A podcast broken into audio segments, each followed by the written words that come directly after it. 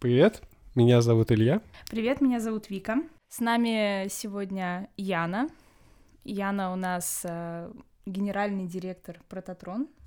Да, а это подкаст Редокаст. А это подкаст Редокаст. Мы пригласили сегодня Яну к нам в гости для того, чтобы поговорить о стартапах, о роли, о роли женщин на руководящих должностях в крупных компаниях и в стартапах в том числе, и о том, как вообще успевать все на свете, при этом очень много работы, особенно в сфере стартапов, очень-очень быстро меняющейся сферы.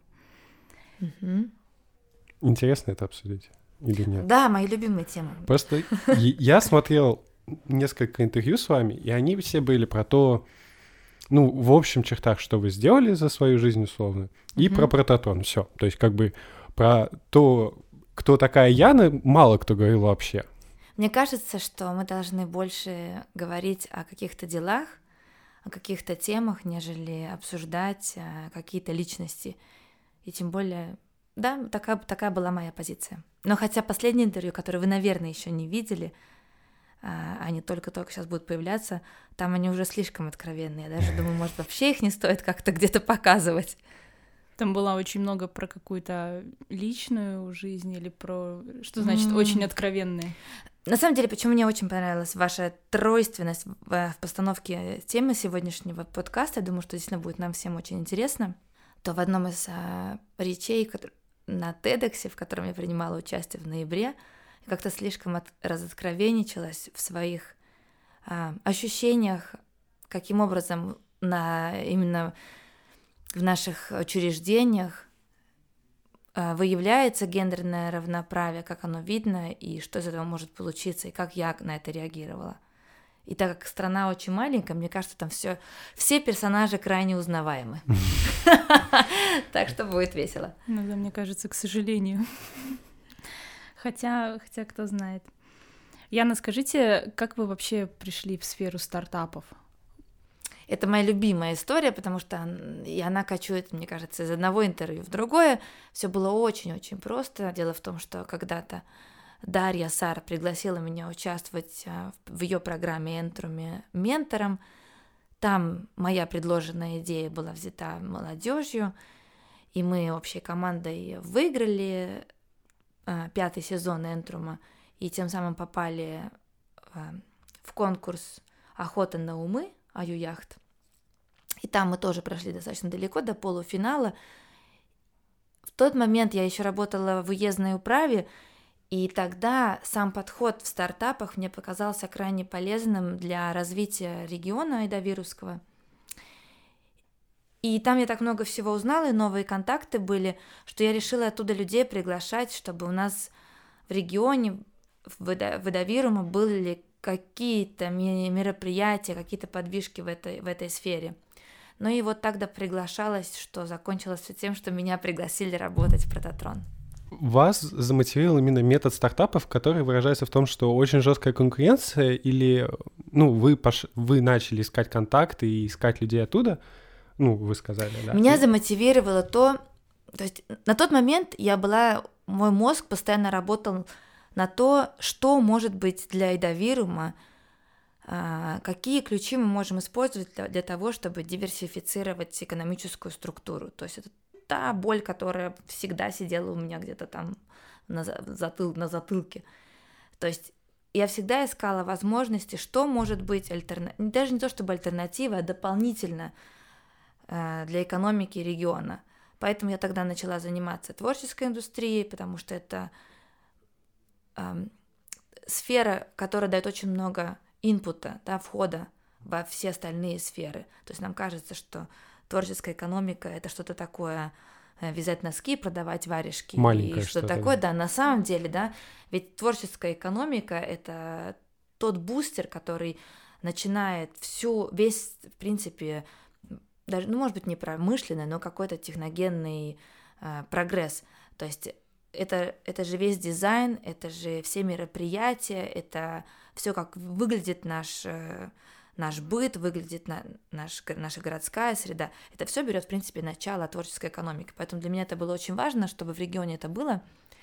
И стартапы, стартапы меня заманили тем, что, во-первых, подходом так называемый lean approach, что обозначает, наверное, я до сих пор не выучила, как он обозначает, как это говорится по-русски, но это, наверное, метод проб и ошибок, то есть это постоянно пробовать новый, новый этап, э, получать обратную связь, насколько это получилось, насколько вышло так, как вы хотели, и опять, опять переходить к пробам, что, то есть не ждать каких-то больших очень инвестиций, то есть не ждать, когда построится огромный-огромный завод на 10 тысяч работников, а начинать и искать э, возможности заработка, может быть, там 2, 3, 5, 10 человек, потом появится 100, 200 и 500.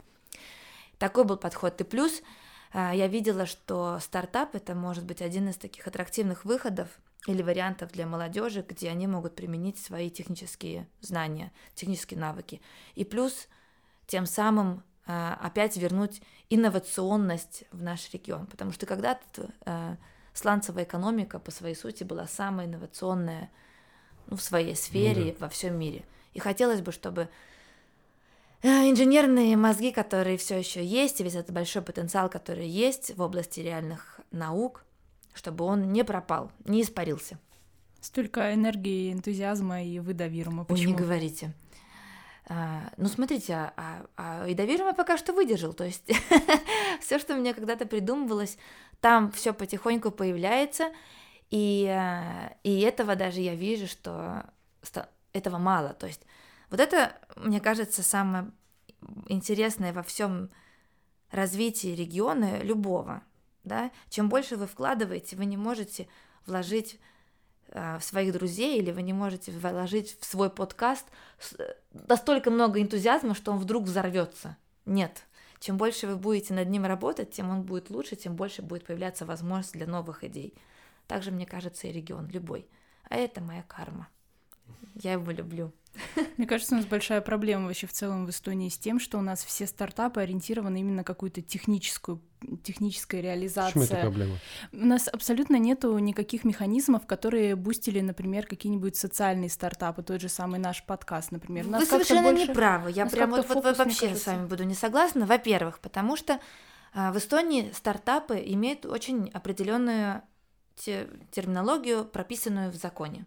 Потому что Эстония пару лет назад ввела стартап-визу. Для этого нам нужно очень четко всем понимать, что такое стартап в Эстонии. Конечно, в Южной Европе особенно. Стартапом любим, люди любят сейчас называть, не знаю, булочную открывают, просто какую-нибудь там маленькую кафешку. Это уже стартап. Но сверху АИ надо положить, вот тогда точно стартап. Не, ну все таки под стартапом больше подразумеваем как инновации какие-то. Да, потому что сама идея стартапа вообще всего, да, что ты должен делать что-то такое, чего до тебя не было. То есть, ну, я очень сильно уважаю ваш подкаст, но получается, что ну, вы, к сожалению, не первый, кто создавал подкаст. Мы да? не, да. не, ивана, не да. иван, как это? инновативны в данном да, случае. Да, да, вы не, вы не создавали инновации. саму идею о том, что вот люди будут да. включать какой-то спе- Абсолютно. странный подкаст и будут там вас слушать. А, и э, плюс в Эстонии, поэтому в нашей стране особенно стартап очень-очень определен, что это должна быть технологическая инновация, и у него должен быть потенциал э, очень быстрого роста, э, экспортного роста причем. В социальной сфере тоже могут быть да. инновации. И именно второй момент то, что на самом деле у нас уже есть инструменты поддержки социальных предпринимательств и социальных стартапов. Сегодня, если вы знаете, есть такая учреждение, называется Нула. Она делает инкубатор с э, социального предпринимательства. И они же с этого года запускают новый инструмент. У них будет инкубатор, который больше приближен к стартап-инкубатору, но именно для социальных э, предпринимательств. Так что э, в ответ на ваши мольбы появился такой инструмент уже в Эстонии. Окей, у меня будет такой тупой вопрос. А что такое социальный стартап? Если честно, я буду сейчас изобретать его, его э, определения, но я думаю, к чему они придут, что это будет опять же стартап, то есть мы опять же будем говорить о каких-то технологиях, о какой-то технологии, да, ну, то есть на сегодня технология до того, что вот у нас есть микрофон, это тоже технология, то есть с помощью технологии, но она будет на, но само решение должно быть направлено на какую-то социальную сферу, то есть если мы говорим, не знаю, об интеграции, о вовлечении молодежи, о помощи людям с особыми потребностями, все что угодно. То есть оно будет просто просто направленность этого решения должна быть, должна решить какие-то социальные вопросы. Окей. Okay. Я очень хорошо понимаю, что такое социальное предпринимательство. Мне кажется, что это примерно из того же сектора. Ну, смотрите, я говорю, что я не знаю, каким образом они будут сами э, поставить свою дефиницию, когда, когда откроется этот, этот фонд и этот инкубатор.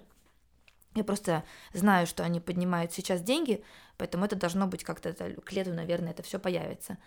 А, но если мы, например, говорим о стартапах в области предпри... Э, образования, называется EdTech, да, очень так, или EduTech по-эстонски обычно говорят, чтобы буква какая-то была еще. А, имеется в виду, например, если, я не знаю, то есть в EduTech подходят а, всяческие электронные учебники, всяческие тест, не знаю, платформы для проведения тестов, оценивания учеников. С другой стороны, а, под, под EduTech да, Кахут это вот это обычный edutech, да. С другой стороны, под edutech подразумевается также то, что, например, я делаю со своей командой в Нарве, и здесь в Таллине мы делали детские лагеря, технологические лагеря. То есть мы учили детей пользоваться технологиями, они там что-то рисовали, программировали. То есть это тоже подразумевается, что здесь есть технология, есть потенциал роста, есть инновация, есть образование, вот она, значит, это стартап в области образования. Я думаю, что в социальной сфере будет что-то примерно то же самое. Это просто в некотором смысле моя боль, потому что я человек из социальной сферы, и когда я пытаюсь что-то предложить, какую-то идею, я очень часто лично сталкивалась с тем, что у меня приходили отказы или я получала какие-то негативные отзывы просто потому, что у нас в приоритете более технические какие-то инновации или более технические решения. Ну просто я не знаю, с чем это связано, но как-то вот из личного опыта а... у меня сложилось такое впечатление. Я думаю, что, к сожалению, ваш опыт был ну, я, я, что он честный, и, к сожалению, наверняка с этим сталкиваются еще и другие. В том, у нас в Прототроне есть несколько стартапов, которые можно сказать, что они в социальной сфере, они на грани. То сейчас социальные, социальные стартапы действительно были немного, э, немного были не в нашей такой обзоре, где бы мы не фокусе, да, не в фокусе наших денежных вливаний, но выигрывали те, которые были ближе к технологии в области здравоохранения. То есть, например, у нас есть стартапы, где сами люди с особенными потребностями разрабатывали технические решения физические для того, чтобы помогать людям там, с мультиплексом, например, да. Но, с другой стороны, в этом году мы, например, фина... в этом году, в 2019 мы профинансировали буквально недавно одну, одну платформу, которую создали тоже люди, а, переболевшие или выжившие после онкологии специальная платформа для э, с, того, чтобы разные комьюнити, то есть чтобы люди, которые или пережили онкологию, или сейчас на стадии лечения, или у них, к сожалению, там какие-то не очень хорошая ситуация, чтобы они могли друг с другом общаться, получать адекватную информацию друг от друга, э, поддерживать друг друга, и все это можно было бы модерировать, и там тоже есть техни- много технических особенностей. Мы это поддержали, с другой стороны – Проблема такого рода стартапа в том, что им очень сложно найти возможность заработка. Но, например, эта команда, скорее всего, то есть почему мы ее поддержали, потому что мы тоже были обязаны смотреть на момент, как они будут зарабатывать, каким образом они будут хотя бы выходить в ноль, то там есть возможность прицепить их э, к страховщикам, то есть к страховым компаниям, которые занимаются страхованием жизни, и если, например, у человека онкология, то есть каким образом их страховать. И с другой стороны, если... То есть получается, что если этот человек будет в какой-то комьюнити, э, где его будут поддерживать, где будут э, ему помогать, и у него больше шанс, например, получить более адекватное лечение, там более адекватную, может, какую-то э, последующую физиотерапию, то тогда страховая компания может снизить эти риски. Ну, то есть Угу. Вот, вот и в этом проблема. Механизм какой-то есть. То есть каким образом мы... И, тем... и еще самая большая проблема, но эта проблема очень похожа на людей, которые занимаются социальным предпринимательством или социальными вопросами, даже еще пока что не социальным предпринимательством, а социальными вопросами, и те, которые занимаются наукой. Вот это вот на ученые, которых все очень сильно ну, верят, что из них могут получиться очень крутые стартапы, как их вывести на рынок, и как социальных работников заставить думать немножко с точки зрения рынка. Вот, то есть, и есть, так сказать, можно сказать, есть две школы или есть два верования в этой сфере. Некоторые верят, что мы можем научить и социальных людей, таких социально ответственных людей, которые с миссией, и вот этих научников, что они когда-то научатся думать с точки зрения рынка. Либо второй подход, мы просто к этим людям представим людей, которые думают экономически, то есть, да, Homo там, sapiens economicus, поставим их рядом, и они будут работать вместе, потому что если человек, который понимает, как работает социум, как помочь людям, которые действительно в нужде, которых нет возможности за себя платить, и ну, у них другие совсем ну, потребности. Ну, грубо говоря, один знает, как один имеет идею, а другой знает, как ее реализовать в рамках того, что в рамках ресурсов, которые существуют вокруг нас. Абсолютно, да. И на самом деле, если мы смотрим на э, популярные и очень удачные стартапы, то мы увидим, что всегда есть на самом деле человек, который был технарь, ну, если мы говорим о классическом понимании стартапа в Эстонии, один технарь, а другой, который бегал и выбивал деньги, и который умел это продавать. И тогда это работает в тандеме идеально. То есть, к сожалению или к счастью, а, не получается, что у человека хорошо заточено и то, и другое. Либо есть, либо на самом деле вариант в том, что человек просто не успевает хорошо делать и то, и другое. Либо он сидит в лаборатории, либо он бегает по инвесторам. Но не зря говорят, что все значимые вещи были созданы в командах, а не в одиночку. Абсолютно, да. Я вот, вот это моя вера, что ник, один в поле не воин. Есть такое понятие, как венчурный капитал. Капитал, который это огромные просто деньги, которые готовы вкладываться во все подряд, лишь бы э, это сработало. Обычно они вкладываются на каком-то начальном уровне, чтобы потом заработать проценты. Одна из этих компаний — это SoftBank, которая э, заработала очень большую часть своих денег на том, что вложились в Alibaba в самом начале. И так далее, и так далее. Э, в Эстонии, понятное дело, таких больших просто не может быть, но они хотя бы смотрят в Эстонии или, ну, допустим, после скайпа они так посмотрели, здесь есть умные ребята и такие, хотя бы одним глазком, такие компании смотрят в Эстонии или нет? Вообще, ну, есть ли такие так называемые бизнес-ангелы, которые могут помочь местным стартапам? проектам. Я, я исправлю твою оценку в ИСИ по стартап entrepreneurship, как ты сейчас понимаешь. Прям по-честному. Сгрузил все, что было можно, в одну кучу. Ну ладно, мы особо не говорили про инвестиции. Прощаю. Итак, начнем с самого начала. Да, венчурные капиталисты это на самом деле в стартап-мире считаются самые последние, то есть те, которые приходят после всех и, грубо говоря, собирают большие сливки. Их инвестиции начинаются обычно с миллиона евро. В Эстонии тоже есть венчурный капитал, э, тоже даже наш местный. То есть э, обычно венчурный капитал это не... Ну, есть большие компании, которые могут себе позволить сделать свой венчурный фонд полностью своих денег, да, вот, например, как этот софтбанк, софтбанк японский. Но в основном это такой агрегатор или синдикат, Э, где несколько фирм или большие инвесторы собирают свои деньги и создают этот венчурный фонд. В Эстонии у нас их таких самых известных три. Карма, Терра и Тринт.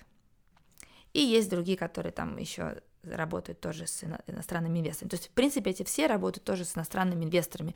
Есть еще возможность, когда в такие венчурные фонды вкладывается государство на, под определенными, э, на определенных условиях и так далее. То есть это но это момент, действительно, когда уже компания, стартап могут показать оборот, могут показать, что они выходят на глобальный рынок. То есть мы не говорим, что они просто пошли на новый какой-то рынок, они уже выходят на глобальный рынок.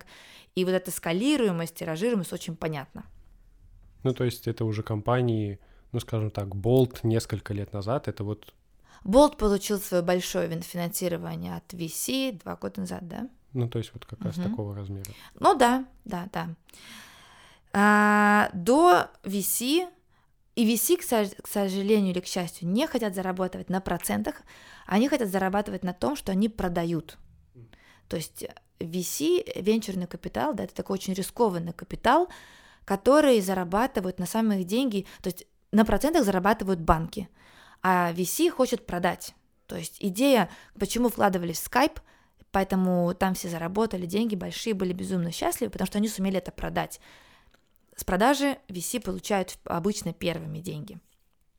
Смотрели ли вы все фильм Единороги? Смотрел. Смотрели, Смотришь? Да. Ты в процессе молодец. Нет, Смотри я смотрел. еще два. Вот, смотрел, молодец. Вот там было, име, было как раз вопрос, с, они были с VC, то есть с этим венчурным капита, капиталом, и они ждали продажи. До венчурных капитали, капиталистов есть бизнес-ангелы. Бизнес-ангелы в Эстонии обычно инвестируют ну, в пределах где-то 100 тысяч, иногда больше. Опять же, а, бизнес-ангелы – Почему их так называют? Потому что они обычно инвестируют в очень молодые стартапы, которые только, может быть, только-только выходят на рынок, у них вообще еще ничего, они толком не понимают, как рынок работает обычно, но у них уже есть какая-то очень конкретная идея, их продукт или услуга достаточно понятная, и понятно, куда ее можно приложить, то есть на какой рынок она пойдет. И бизнес-ангелы бывают те, которые инвестируют вот он один, у нас в Эстонии эти суммы обычно в районе там 10-20 там так и далее, тысяч, какие-то десятки. А если мы говорим уже о суммах больше 100 тысяч, то обычно это, это синдикаты. То есть когда несколько бизнес-ангелов договариваются, что они как-то верят в эту команду, и они туда инвестируют. Бывает ли так, что бизнес-ангелы собираются и используют какой-то венчурный фонд как посредника? То есть... Венчурный фонд невозможно использовать как посредника. Ну, то есть что... они вкладываются в условно в какой-то фонд, а он вкладывается дальше в стартапы. Или такого не бывает? Это мы говорим сейчас, наверное, о личностях, да, о физических лицах. То есть, конечно, люди, э, люди, которые связаны с VC-фондами, они могут быть и частными инвесторами, они могут быть и бизнес-ангелом. То есть здесь, если человек живет за счет инвестиций, то он, конечно же, э, заинтересован в том, чтобы минимизировать свои риски, с одной стороны, он должен минимизировать свои риски, да, любой инвестор. С другой стороны, он должен, э, то есть как он может минимизировать? Во-первых, он вкладывает в разные, иногда в разные сферы, он вкладывает деньги в разные компании, но с другой стороны, он может вкладывать деньги и в разные уровни, да, но бизнес-ангел обычно не так много зарабатывает, как может заработать э, венчурный капиталист. С другой стороны, Инвесторы иногда заинтересованы в том, чтобы они, грубо говоря, следили за командой. И в итоге начинают в них вкладывать с самого начала. Mm. И то есть они становятся вот их таким, они Менторы, говорят там, и, да, и менторами, и основной инвестор, или там, как по-разному это называется, как он приходит. То есть есть такой вариант. Есть еще вариант, что команды, мы начали, конечно, с конца, крутимся вниз туда. То есть, да, венчурный капитал это обычно самый большой. Ну, венчурные капиталисты могут быть это так называемые различного уровня раунды, начинается с очень просто, начинается с раунда А, следующий раунд Б, потом С, Д и так далее по алфавиту. У кого-то, наверное, уже закончились буквы. И, еще не слышала. Я, по-моему, слышала самое большое Е или F, что-то такое. А, ну, например, есть такой большой венчурный капитал, э, э, фонд, как Секвоя. Кстати, там работает одна эстонская дама, а, в правлении. Они, это те, например, вот обычный венчурный фонд, где заканчивает, опять же, мы возвращаемся к тому, что они хотят продать. Они заканчивают на тот момент, когда они выводят фирму на IPO, да, mm-hmm. на биржу. Что случилось с WeWork, о котором да, ты упоминал? Который хотел выйти Который хотел, да, и когда только начали VC уже потирать все ручки и готовить большие чемоданчики к деньгам, у них дело не случилось. Так вот, например, та самая Sequoia, она инвестировала в Dropbox как раз для того, чтобы их вывести на IPO. Ну, вот, то есть, вот тогда биржа, там тогда становятся владельцами акционеры, да. До этого у нас VC, до VC у нас обычно э, бизнес-ангелы, либо у нас есть так называемые программы, инкубаторы, либо акселераторы. Но перед бизнес-ангелами это обычно акселератор. То есть это программа, которая какого-то периода, и чтобы ее пройти, она такая, знаете, как... Э, Школа? А, санаторий, даже, или не знаю, такой, даже не санаторий, знаете, такой стероидно санатор... стероидный санаторий, то есть когда вас на 3-4 месяца где-то закрывают, заставляют работать Лагерь. только над эту, да, такой, буткемп такой, заставляют работать только на, на эту идею, вы, вас э, постоянно с кем-то, вам дают дополнительные контакты, вам у вас постоянно очень много разных менторов, то есть не один какой-то там раз в неделю, а у вас просто каждый день какие-то новые встречи, новые, и вы работаете параллельно. Но эта программа обычно стоит. И э, чтобы в нее попасть, обычно команда должна отдать э, часть своих опционов, ну, то есть часть своей фирмы. То есть ускоритель или акселератор – это уже инвестиции такие реальные, потому что обычно они спрашивают у вас уже часть вашей фирмы, они становятся вашими, грубо говоря, первыми инвесторами. В Эстонии самый известный э, акселератор это стартап Wise Guys, но сейчас поднимается очень активно, растет э, акселератор э, Super Angel. Это Райан Ранну, его акселератор, который создал фильм э, «Единороги». С другой стороны, у нас есть еще такие очень специфические э, акселераторы, которые работают на очень конкретные темы. Например, Startup Elevator, они работают на команды, которые только заняты в области advertisement technology, да, технологии в области рекламы, продвижения и так далее. То есть есть, которые только на финтеке ориентированы, на финансовый сектор, в общем, очень много разных. А до акселераторов у нас есть инкубаторы. Это такое более мягкое, там никто вас не заставляет жить три месяца, с вами встречается, может быть, раз в неделю, все очень потихонечку, чтобы, да. не дай боже, вас не спугнуть, вы там еще сразу с ума не сошли, что все еще так очень-очень-очень тихонько. Но с другой стороны, некоторые инкубаторы тоже есть достаточно интенсивные, потому что, ну, в их интересах тоже какие-то деньги зарабатывать, и они не хотят, чтобы у них были просто какие-то ленивые команды, сидели в их инкубаторе. В итоге они тоже иногда берут а, уже опционы. То есть ну, или какую-то часть фирмы. То есть здесь, здесь все очень-очень по-разному. Есть ли какие-то, ну, не знаю, три критерия успешного бизнеса, стартапа? Прибыль. Не, ну вот когда ты приходишь с идеей, условно, в акселератор или в инкубатор или еще куда-то, вот какие-то основные параметры, по которым можно было бы сказать, что эта штука прикольная, она может быть зайдет. Сейчас я вспомню. Она должна или создавать новый рынок, или изменять существующий. Ну, не зря поставила пятерку. Аж вздохнул. На самом деле, когда вы, когда вы встречаетесь с командой, то есть эм, если говорить с инвесторами, то, конечно, а, я думаю, что основной критерий — это команда. То есть вы должны, то есть инвестор должен убедиться, что команда сможет это сделать. Потому что инвестор, инвестируя, он не хочет ни в коем случае быть вашим ментором, мамой, прибыль, знаете, вот этим волшебным пинком, который должен все время этого ежика подталкивать. Нет. Он хочет просто положить деньги, и забрать через побольше. месяц прийти и сказать, какие вы молодцы, давайте, и хотите, я вам еще немножко положу, чтобы мог, мог потом забрать побольше. То есть его интерес в том, чтобы де- его деньги работали. Чтобы его деньги работали, их можно положить только в людей, которые будут эти день- с этими деньгами что-то делать. Поэтому команда крайне важна всегда.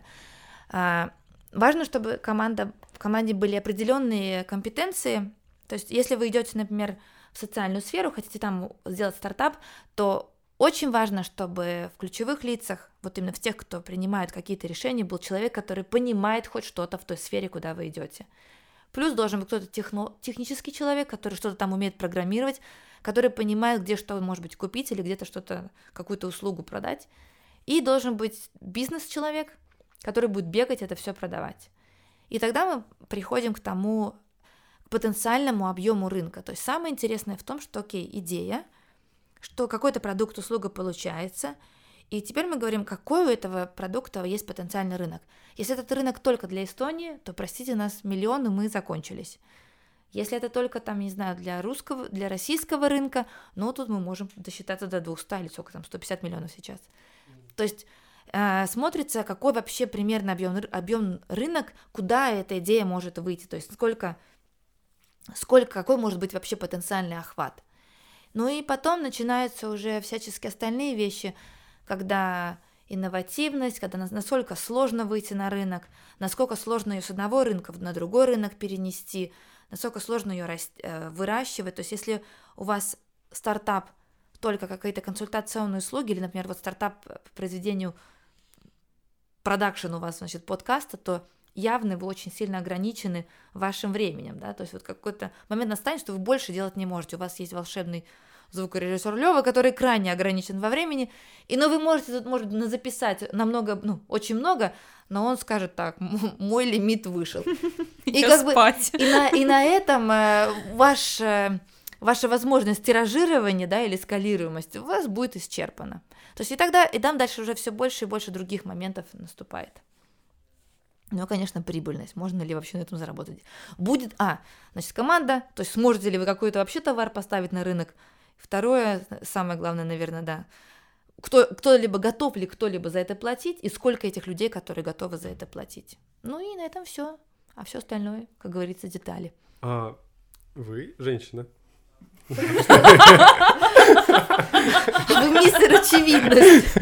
Но при этом являетесь директором достаточно крупной организации, которая занимается деньгами и так далее. Ну и, скажем так, мне кажется, что многих людей все еще есть в отношении женщин некоторое мнение, что они не готовы заниматься бизнесом, не готовы принимать решения и так далее. А, сталкивались вы с таким, что вам говорили нет, и вы понимали, что единственная причина, почему вам говорят нет, там, чтобы получить какую-то должность или еще что-то, только потому, что вы женщина. Называется дискриминация. Да, по половому признаку. Этот вопрос с подвохом.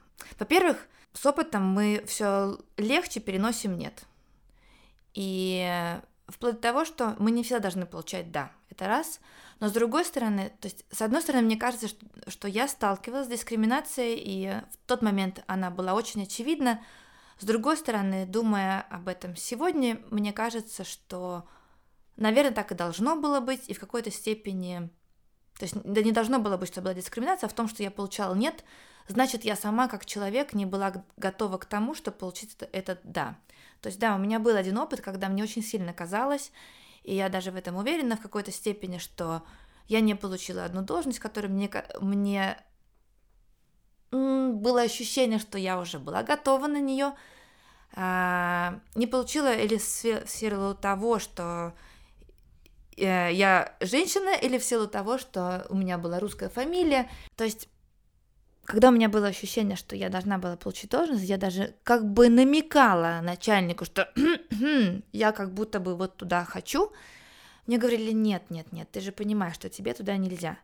И это нельзя, я думаю, что выражалось именно из-за того, что, во-первых, мне сколько мне было лет, какой у меня был опыт, какой у меня пол, Э, паркетный или ламинатный, женский, мужской, и вплоть до того, что я тоже думаю, что была некоторая степень еще и русскоязычности. Мне кажется, в Эстонии у нас такое есть. Поэтому, когда я собираю весь свой букет э, русскоязычный, женщина э, из Эдавирума, то когда я приехала в Таллин, то я тоже получала здесь некоторые замечания, некоторые моменты, когда я понимала, что ну, я очень уникальный человек, чтобы чего-то там определен... а, а, амбициозного хотеть. Чисто статистически русская женщина из Адавирума — это группа, вот самая, самая так, группа риска людей, которые реже всего получают работу, чаще всего получают отказы и так далее. Да, но с другой стороны, ну вот опять же, да, вот мне вот это очень нравится, этот момент. С одной стороны, мы статистически средняя знаем, что средняя девушка из Адавирума, русскоязычная, ей будет тяжко. То есть, окей. С другой стороны, если мы посмотрим на тех, кто сегодня вообще есть так, на, на такой сфере, то э, есть определенные девушки, например, Дарья Сар, Екатерина Любобратец, э, там, то есть которые, они тоже русскоязычные, они девушки, но они добились очень-очень больших успехов э, в карьере.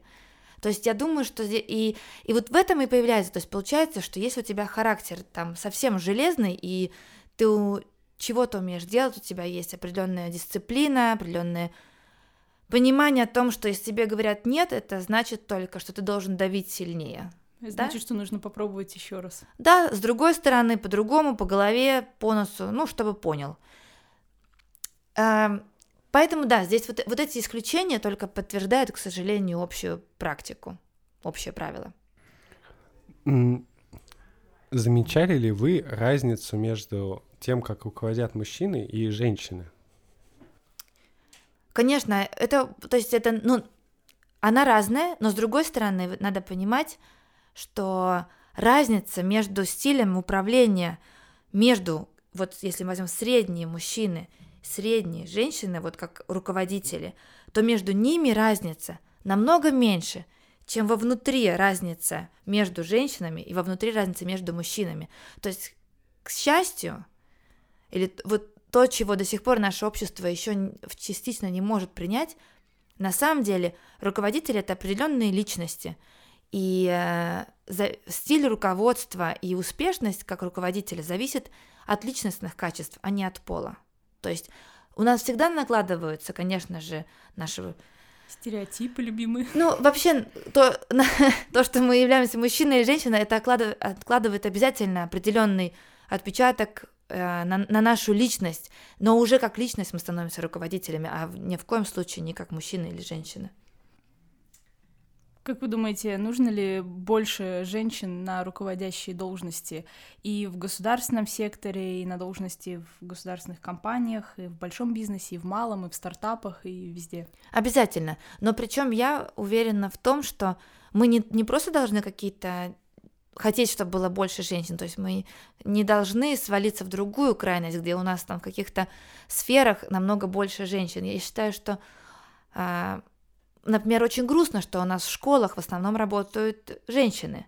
Не, не потому, что у нас э, женщины не умеют преподавать, и не потому, что они мамы, и поэтому они должны работать в школах. No.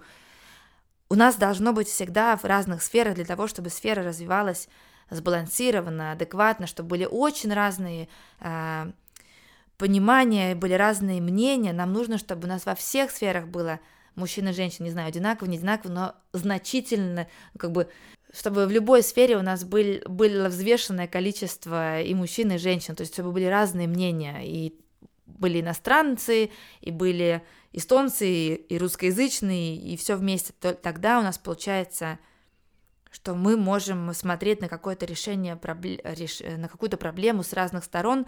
У нас у каждого свой опыт, у нас у каждого свои какие-то личностные качества, и тем самым мы можем намного лучше принимать решения, нежели однобоко. Ну, вы, вы же понимаете, во всех фильмах это показывают, это можно все видеть, и вы видите нашу политику, когда крайне одинаковое понимание, у нас получается однобокие решения, у нас получается очень, у нас начинает сразу же куда-то кренить. А нам нужна позитивная дискриминация, ну, условно, вводить квоты на количество мест специально для женщин, условно, в госкомпаниях, например. К сожалению, я в них не очень верю. Вот я в квоты не очень верю. Я помню, что была какая-то очень большая медийная кампания или как-то очень, или опять перед очередными выборами очень сильно говорили о том, что вот русскоязычных мало в госсекторе, давайте их больше принимать но это как-то мило замяли, и как оно есть, так и есть. С другой стороны, очень много русскоязычных на самом деле, ну или не очень много, но какое-то количество там работает, работает очень удачно, хорошо, никакой дискриминации они там по большому счету не испытывают. Как специалисты они молодцы. Самое радостное в том, что, например, если мы говорим про э, стартапы, то я, я, если мы посмотрим статистику за 2019 год, то на самом деле там все очень даже э, радужно, потому что количество женщин и мужчин, работников стартапов, на самом деле практически одинаковое. То есть там разница в несколько процентов. Я думаю, что эти несколько процентов тоже в какой-то степени перекос, потому что если мы опять же обратимся к истории, то вообще слово компьютер, да, это же раньше обозначало должность. Это были женщины, которые компьютинг, они обсчитывали а, полеты на Луну, то есть они обсчитывали траектории спутников и так далее. То есть это и это даже, например, один из учредителей Starship, Starship да, вот этих роботов-развозчиков э, упаковок, э, когда он своему папе рассказал, то есть ему сейчас, значит, за 40 лет, когда он своему папе рассказал, что он пошел учиться в IT, его папа сказал, ты чего, это же только для девочек. То есть надо, надо вот понимать, что на самом деле девушки великолепные в программировании, потому что они это создали, ну, будем да. честны, да? Это мы создали, мы были математиками там, и мы были намного круче. То есть, э, поэтому сегодня даже то, что в стартапах, э, в эстонских стартапах, где в основном, конечно, мы говорим об IT, работает э, чуть меньше половины женщин, то я думаю, что мы можем дотянуть до большего количества, если это необходимо с точки зрения бизнеса и для улучшения процессов. А здесь, значит, получается другая, другой вопрос. Девочки не идут учиться на IT? Да, они боятся. Они боятся. И вот тут я Тут, вот тут самое страшное, что мы такого дома девочкам говорим или в школе, почему девочки боятся идти на IT, почему они боятся, когда, когда я пошла учиться на физику, на физика, то мне говорили, ты что, физика, зачем тебе физика, какая физика? Ну, то есть, э, мне кажется, это круто и интересно, и, и почему этому бы не учиться, но для как, как, каких-то людей это казалось чем-то сверхъестественным для, с точки зрения девушки. В этом плане есть интересные исследования. Говорят, что где-то примерно в возрасте 15-16 лет у девочек лучше получается читать, чем у мальчиков, поэтому они чаще уходят в гуманитарные сферы, чем математические. Ну так это грустно, вы понимаете? Мы, мы детей, я даже здесь бы не делила вообще сейчас мальчиков и девочек, мы, мы детей заставляем вообще забыть свои амбиции и делать только то, что у них сегодня ну, более-менее получается. То есть мы говорим, нет, не мечтай, не надо, тебе хочется физика, но у тебя там, вот ты сейчас не справляешься в школе, я не знаю, там, не знаю, с термодинамикой, мы говорим, все, значит, физика тебе заказана, все окей, не волнуйся, проработаешь журналистом. Но это же просто катастрофа. То есть, э, на самом деле, я честно скажу, физика стала моей любовью после того, как мой преподаватель по физике мне и моей подруге сказал, да вы успокойтесь, физика не нужна девочкам. И я вот думаю, что это у меня где-то в голове зависло, и когда у меня была возможность выбирать после бакалавра в магистратуру, то я из химии, которая была более по моей специальности или там по, по моей тематике, я перешла на физику. Просто потому что я подумала, что значит девочкам физика не нужна, если она такая интересная. Ну, то есть мне это, опять же, да, склад ума или склад, склад просто личности, когда я решила сделать не так, как все ожидали. А сейчас, смотрите, какие программы классные для девчонок придумал Тави Коткус. У него две девчонки, две, две дочки. И он просто для них придумал, для них и для своих девчонок, и их подружек придумал такое в себя в гараже, придумал как кружок такой по, по физике. И просто показывал девчонкам маленьким, там 6, 7, 8 лет, а, как можно LED-лампочки соединить, как можно сделать такие костюмы, которые будут светиться, как можно с помощью блоков э, очень тяжелые вещи девчонкам поднимать. Ну, просто такие самые элементарные физические вещи. И это было, наверное, чуть больше года назад, и, на сего... и они сказали, что сейчас уже более 600 девочек по, всему, по всей Эстонии проходят этот курс. То есть Тави Коткас взял такой, мне кажется, вообще просто, я не знаю, памятник ему готова сама своять из бронзы. А, он сам создает этот, вот, эту программу, да, будучи человеком, который понимает, что, как, как работает вообще IT, как работают инфотехнологии, как, как вот эта техника работает, он понимает, что если мы сегодня девчонок не заинтересуем, то на самом деле мы просто потеряем один из больших ресурсов. Теле, есть... Теле тоже делает программу IT для девочек, у них целый Да, они площадка. работают вместе с Tech Sisters, это девчонки, которые сами закончили э, IT, которые работали, там одна из лидеров, очень-очень классная девушка, которая помогала строить огромные э, блоки, энергоблоки в Китае. Mm. об, об, обсчитывала все полностью, всю автоматику там круто. Мне всегда нравятся такие программы, мне всегда жаль, что я не могу в них поучаствовать. Всегда по, можно, по, по я возрасту. То... Да, я тоже по возрасту не могу, в итоге я там как-нибудь прислюниваюсь рядышком, и так и получается, что я делаю какие-нибудь сама, как будто бы организовывая программы. На самом деле мне просто очень хочется там с детьми потусить.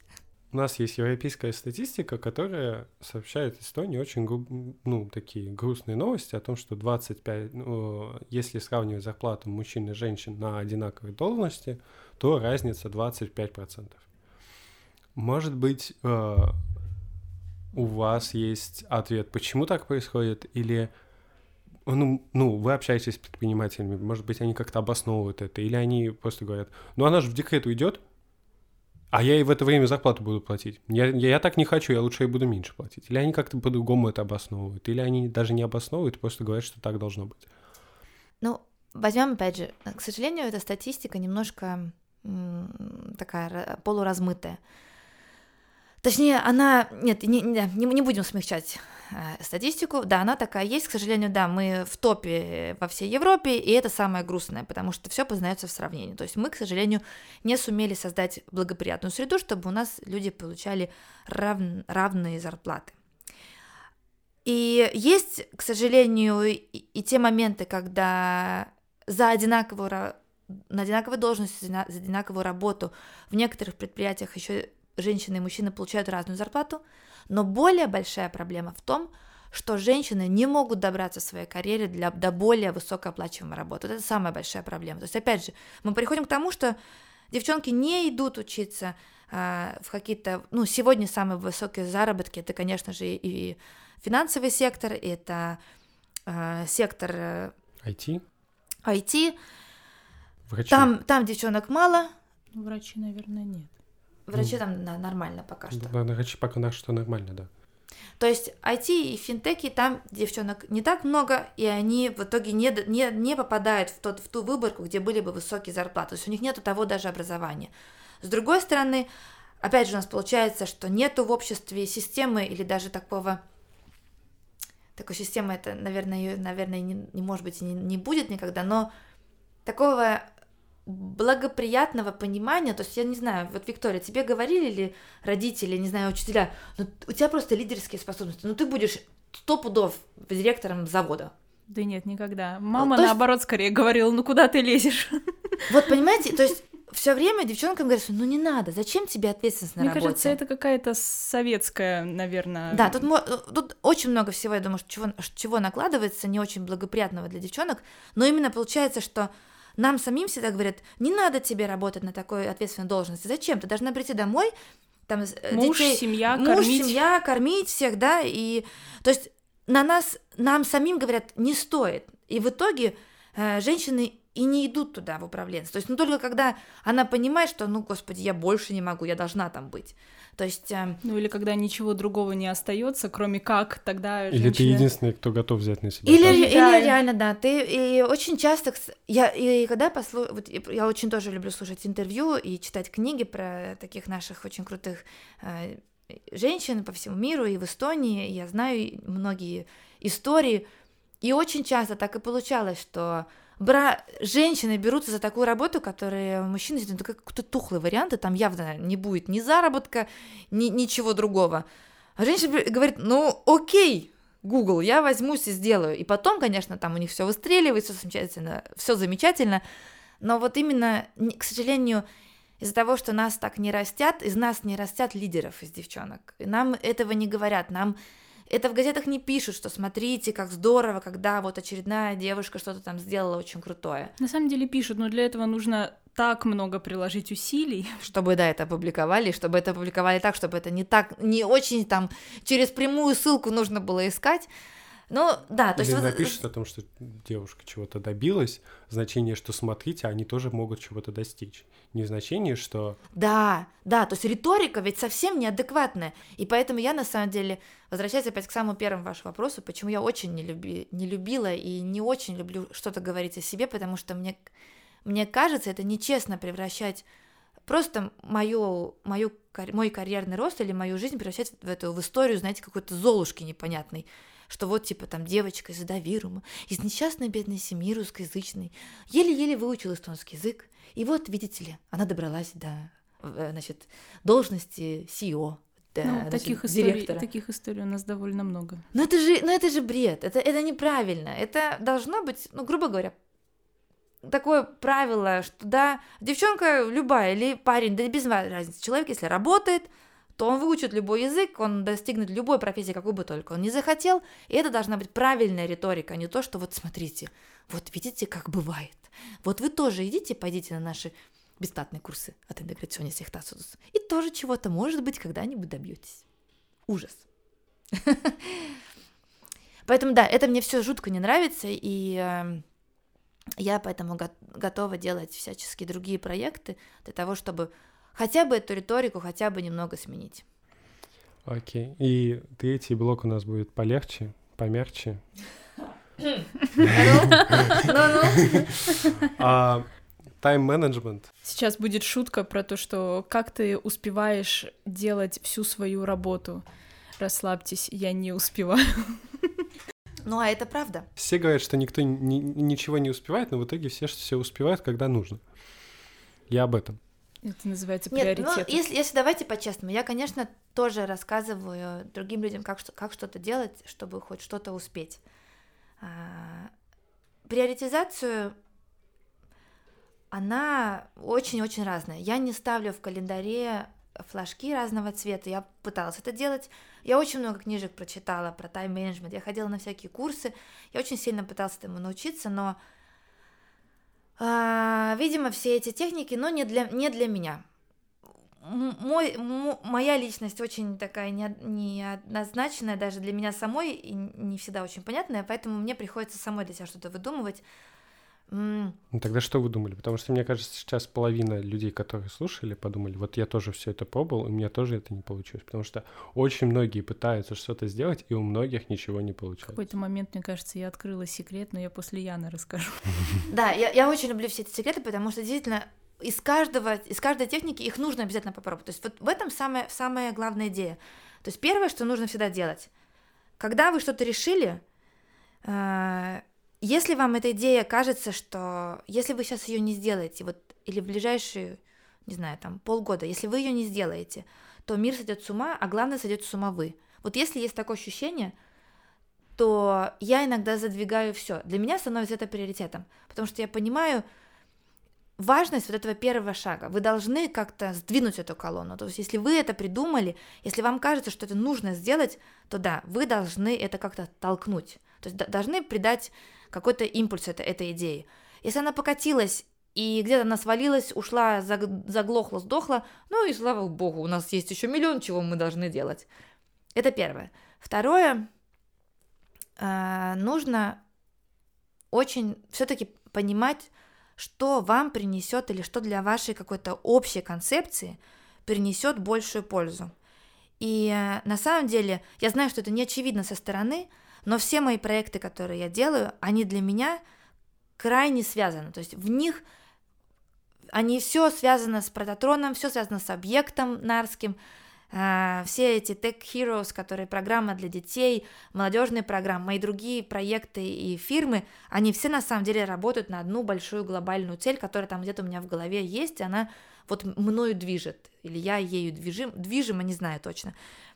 И поэтому, когда иногда я делаю какую-то работу, может быть, кажется не очень приоритетной с точки зрения какой-то определенного трека, да, или какой-то определенной моей должности – то на самом деле я считаю, что вот сейчас это крайне важно, чтобы вся система работала.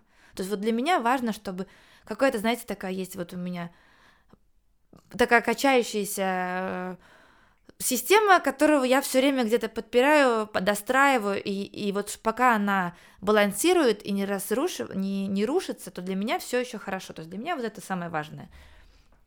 Эм, и потом, конечно, сам, потом очень важно, чтобы у вас были команды, у вас были люди, с которыми вы могли бы поделиться, которым вы могли бы что-то делегировать, которые бы что-то делали. Но здесь всегда, конечно, наступает тот момент, когда, особенно когда вы что-то опять новое делаете, почему стартапы так сложно, почему стартапы перегорают, стартаперы, почему стартаперы разводятся, стартаперы, у них нет семей, потому что ну, не случается иногда с самого начала семьи, или каких-то отношений даже, то есть личная жизнь там вообще забыта, что это такое, бросаются школы, бросается все, просто потому что когда вы только начинаете, эта идея или какая-то цель, видение, оно в принципе у вас в голове, и не сразу вы можете найти человека, или не сразу вы можете вот это свое видение одинаково разделить на две головы. И тогда получается вот эти перекосы, когда человек должен работать очень много. У меня были тоже такие очень сильные периоды, и я скажу честно, это, это не хорошо, это не приводит ни к чему, кроме эмо, но, к сожалению, мы все через это проходим до тех пор, пока вы... Не скажу, что после этого вы начнете меньше работать, нет, но вы на, научитесь... Э, Балансировать. Work-life balance это work-life. Знаете, в какой-то момент вы согласитесь с тем, что ваш work-life — это не тот баланс, который все говорят, что вот вы должны отстраняться от своей работы и, и как-то отдыхать. Нет, вы становитесь окей с самим собой, что когда вы уезжаете на отдых на Сейшелы, вы преспокойненько себе читаете какие-то бизнес-книги или изучаете химанализ для того, чтобы сдать свою докторскую, и это нормально. То есть у вас эм, ваша жизнь не делится как бы на работу или у вас все очень органично. Ну нет такого, да, что вот пять часов рабочий день окончен, теперь я как бы все. Да, и мы не должны, мы ведь, я думаю, поэтому мне и так хорошо, что я не особо сейчас кому-то подотчетна, да, то есть я не должна кому-то отчитаться, что я вот проработала с стих от сих до сих, потому что я хочу работать тогда, когда я хочу. Если я хочу работать сегодня 20 часов, то я буду работать 20 часов. Если я так считаю, что сегодня... Вот сегодня такое настроение. И никто... И, не, я, и особенно не хочу, чтобы как общество как-то меня пыталось чему-то научить. Но здесь, конечно же, нужно очень хорошо чувствовать свой собственный организм И вот это страшно, когда человек не, не понимает в тот, тот момент переломный, когда уже он э, начинает работать или все что угодно делать, там, спортом заниматься, хобби заниматься, в ущерб самому себе. Вот тут надо просто... Просто в какой момент приходит это понимание, что ты чувствуешь, что если сейчас еще чуть-чуть, то ты сломаешься. Ты говоришь, все, мир подождет, я пошел, не знаю, побегал, искупался там или все что угодно. То есть, поэтому да, Первое, первое понимать, что если у вас есть какая-то идея, которую вы хотите воплотить, или у вас это мне очень понравилось, есть правило то ли двух минут, то ли трех минут. Если у вас какая-то задача, которую вы должны выполнить, займет меньше двух минут, ее надо делать сразу. Не записывать ни в коем случае в календарь, потому что да, она там и останется навсегда. То есть и также, то есть давать импульс какой-то идеи, чтобы она просто там начала жить полу своей жизнью. Потом у вас есть приоритеты, которые вы вырабатываете для себя сами. И самое главное, чтобы они были приоритетными для общей картины, а не только для кон- какого-то конкретной вещи. И третье, нужно понимать и прислушиваться к самому себе, до коей мере вы еще готовы что-то делать, а когда вы уже на грани выгорания. У меня как-то в голове все, наверное, проще работает. Есть какая-то цель или миссия, которую я преследую. И если мне кто-то что-то предлагает, там участие в проекте, волонтерство, еще что-то, то вопрос очень простой. Помогает эта деятельность достижению моей цели или не помогает? Если нет, то это не приоритетная задача. Вот да? и все. Ну, я это, вот у меня это в голове из-за того, что я полуфизик, мне это называется в голове системой. И так мне легче с самой собой договориться. То есть это вот то, как я живу. То есть я все это рисую себе на листиках в компьютере, и тогда я все вижу, как оно все происходит. Тогда я счастлива. Но мне иногда еще бывает сложно, если у меня много разных там проектов, целая куча. Да, их мне, надо мне... разными фломастерами разрисовывать. Мне, тогда будет мне проще, легче. когда у меня есть какой-то один большой, и я как бы собираю все, аккумулирую и отдаю в одну сторону. Я для себя представляю, что все эти мои проекты, тут опять недавно их посчитала, их было 7 или 8, я беру за правило их не считать, чтобы не пугать саму себя. А, я просто из-за того, что вот я вижу это как, как ты говоришь, что одна цель, у меня это одна система, я вижу, что это как просто кусочки одно, одной, одного большого проекта. И поэтому, например, люди не знаю, бригадиры, э, начальники, они же управляют разными какими-то сферами, разными вопросами, раз, в течение дня разруливают вопросы с бухгалтерией, там, поставками, я не знаю, покраской, ну, новой покраской цеха, ну, миллион всякого разного. Они же не считают, что они вот делают очень разные проекты. Нет, это все, все движется в одной цели, чтобы процесс продолжался. Еще я что делаю, чтобы мне было визуально понятно, что происходит. У меня есть, есть такой э, блокнот. Но вот здесь опять мы приходим к рутинам, потому что самое главное еще, когда вы много работаете, чтобы все ваши инструменты, чтобы вся ваша техника, чтобы ваш стол был именно таким, какой, чтобы вы на него ни в коем случае не, не, отвлекала. не отвлекалась. И у меня есть тоже такие бзики всякие разные. Например, я пользуюсь только блокнотами Moleskine. Вот Ой, уже, да, много лет. И только ими, и только определенными, определенными форматами. И вот есть один формат у них, когда она, он А4, даже чуть больше, и один есть один разворот, где большой месяц с такими квадратиками, а, а второй разворот это просто такой вот просто заметки, просто чистый лист, вот так, пум, разворот большой.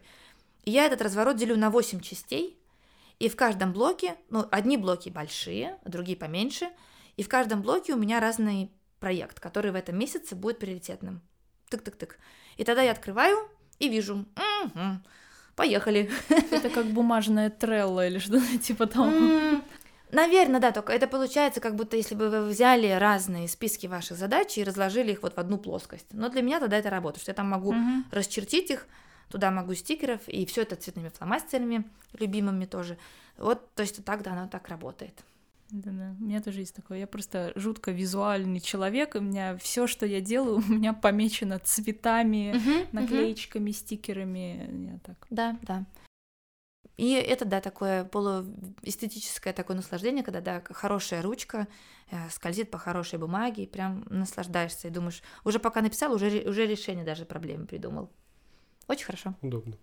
Очень удобно. Спасибо за внимание. Это был подкаст, и да, с Яной. Спасибо, Яна. Спасибо Виктория и Илья и Лёва, который будет скоро работать очень много. Вот, подписывайтесь, ставьте лайки, комментарии. Отправляйте ссылочки друзьям. Рассылайте, да. Трубите как можно громче о нас и как можно больше слушайте нас. Спасибо.